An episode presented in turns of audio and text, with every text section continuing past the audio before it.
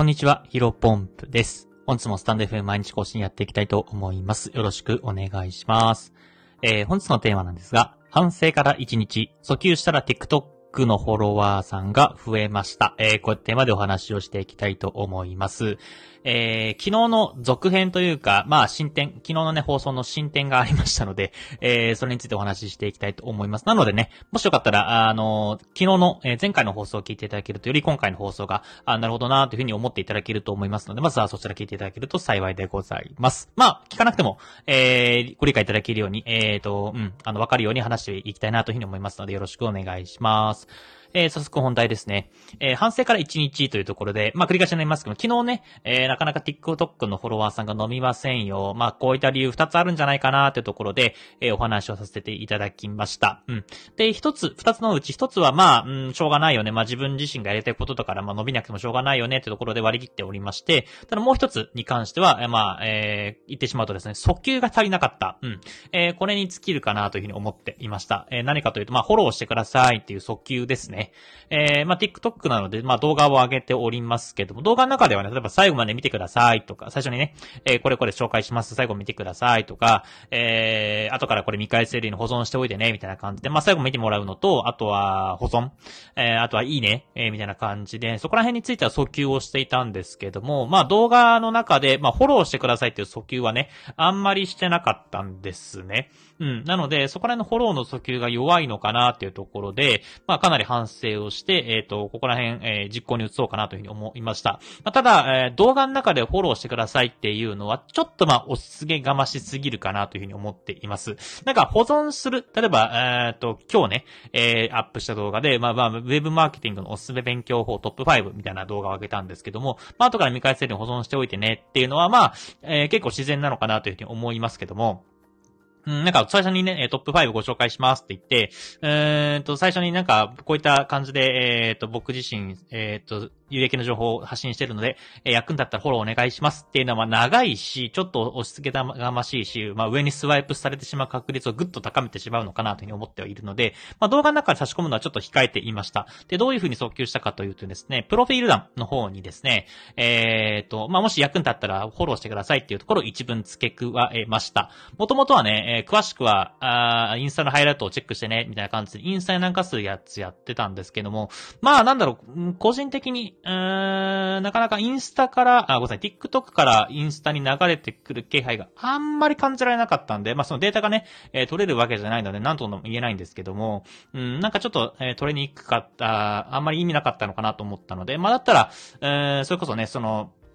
動画を見て、僕のプロフィール見てインスタに飛ぶ確率っていうのはめちゃくちゃ少ないんですけど、まあ、最後の一文に、えっ、ー、と、もし役に立ったらフォローしてください。まあ、土下座マークでね、えー、やったら、まあ、それなりに上がるんじゃないかなと思います。うん、まあ、結構頻繁にね、例えば1万回再生とか、えー、10万回再生とかっていうような動画が、まあ、ちょこちょこ出てきているので、例えば1万再生で、えー、そのうちの、うん、どれぐらいなのかな ?1% ぐらいの人が来てくれて、まあ、それでも100人来てくれるわけじゃないですか。まあ、その中でフォローの率が、例えば5%から、えー、フォローしてくださいみたいな感じで、まあ、その中で、うん、100人中3人でも5人でも、えー、増えたら、まあ、フォロー率が5%、3%とか5%増えるわけなんで、それが100人だったら3人から5人ですけども、1000人来たら30人、50人、うん。で、10万人来たらね、えー、300人から500人増えるわけなんで、まあ、ここら辺の訴求っていうのは大事なのかなというふうに思って、えー、訴求を改めてしました。するとですね、え、ー、と、昨日の放送の、昨日の深夜ぐらいにね、変えたんですけども、そこの時に確か、その時の、フォロワーさんの人数が690名だったんですが、さっき見たら738名、うん。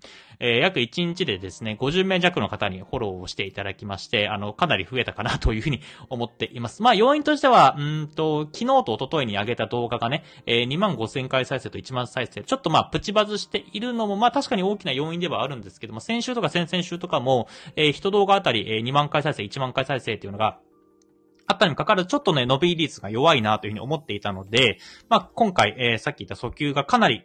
まあ、ね、実際に、えっ、ー、と、それがあったからフォローしたっていう、まあ、アンケート取れないとね、まあ、100%これが効果あったというふうには言えないんですけども、まあ、それなりに、うん、効果があったのかなというふうには判断できるかなというふうに思います。まあ、でね、やっぱ今回思ったことについては、まあ、昨日の放送でも話したんですけど、速球ってね、結構大事で、うんと、なんかアクションをね、示すっていうのは、えー、結構意外と大事だったりします。なんかフォローしてくださいとか、えー、保存してくださいとか、いいねしてくださいっていうのは、なんか、あの、まあ、僕格悪いかもしれませんけど、あんまり僕はそういう風に言われても、なんか、しないタイプではあるっちゃあるんですね。うん、なんか、逆にね、シャワーに構えてしまうというか、まあ、やりすぎるとやっぱしつこいですよね。まあ、これ完全に超個人的な意見なんですけども、あのー、まあ、ちょっと批判っぽくなってしまうので、まあ、でも、うん、自分のラジオだし、ちょっとね、えー、お話ししたいなと思うんですけど、なんか、あの、フットサルのね、ショート動画 YouTube、なんか、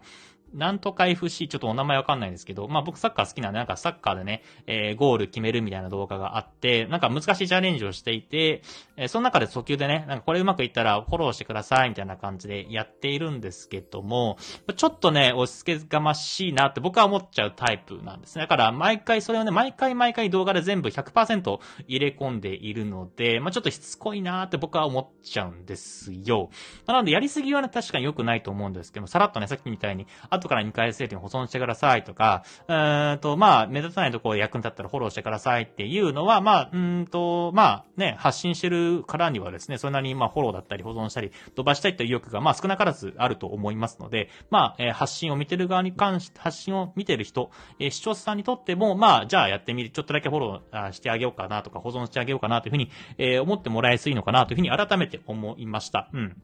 別にね、一人心動かなかったとしても、100人中一人が、えー、心動いてもらえれば、それは1%の改善になります。やっぱウェブマーケティングの本質かもしれませんけども、やっぱり1対1でね、なんとかしてくださいっていうと、なかなかね、えー、と、うまくいかないこともただありますし、効果が少ないこともありますけど、やっぱウェブマーケティング、まあ、ウェブのネット上のね、こういった SNS っていうのは、大人数、まあ、不特定多数の人にブリーチできるわけで、まあ、それがね、100人、1000人、1万人、10万人っていう風に増えていくと、1%の違いが、えさっきで100人だったら1人ですけども、1000人だったら10人、1万人だったら100人、10万人だったら1000人のね、えー、行動とかアクションが変わってくるっていうところで、まあ非常に、えー、コスパがいいというか、こう、費用対効果が合うのかなというふうに改めて思いました。なので、まあ昨日ね、えー、自分の放送を撮りながらですね、そのプロフィール欄ちょっと変えてみますっていうふうに言って、変えたところでそんな効果あるのかなというふうに若干ね、自分自身も思っていたんですけども、うん、やっぱりこういうふうな訴求っていうのは改めて大事だなというふうに思いました。うん、ただまあ、えー、繰り返しになっちゃいますけども、やっぱやりすぎはね、それこそユーザーが離れてしまう、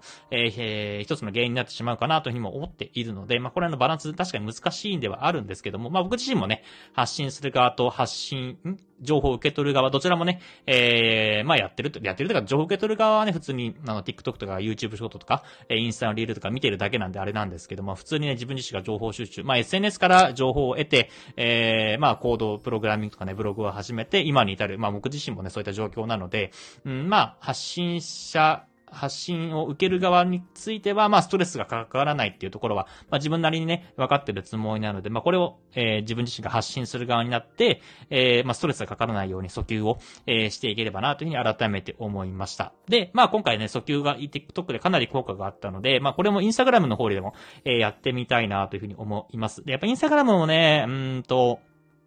なかなかね、昨日順調だったんです。順調で話をしたんですけども、やっぱリール動画が回らないと一気にね、フォロー率が下がるというか、フォローの確率がぐっと下がっちゃうかなというふうに改めて思っています。昨日だとですね、1日で20名か30名ぐらいの方にフォローいただいたんですけども、今日多分10名弱かな、ぐらいなので、フォローいただいてる数が。なので、うん、なかなかこれ難しいんですけども、まあ、プロフィールやっぱ来てもらえる確率っていうのって人、それなりにあると思いますので、プロフィールの最後一文にね、えー、同じように、今はですね、あの、不動産、えー、ウェブインスタ僕アカウント2つやってまして、1つが Web フリーランス系、これが500名ちょっとフォロワーさんですね。で、不動産用のアカウントもありまして、これがね、なかなか伸びてなくて、65名ぐらいだった気がします。で、えっ、ー、と、それぞれお互いに、えっ、ー、と、フォロー、あの、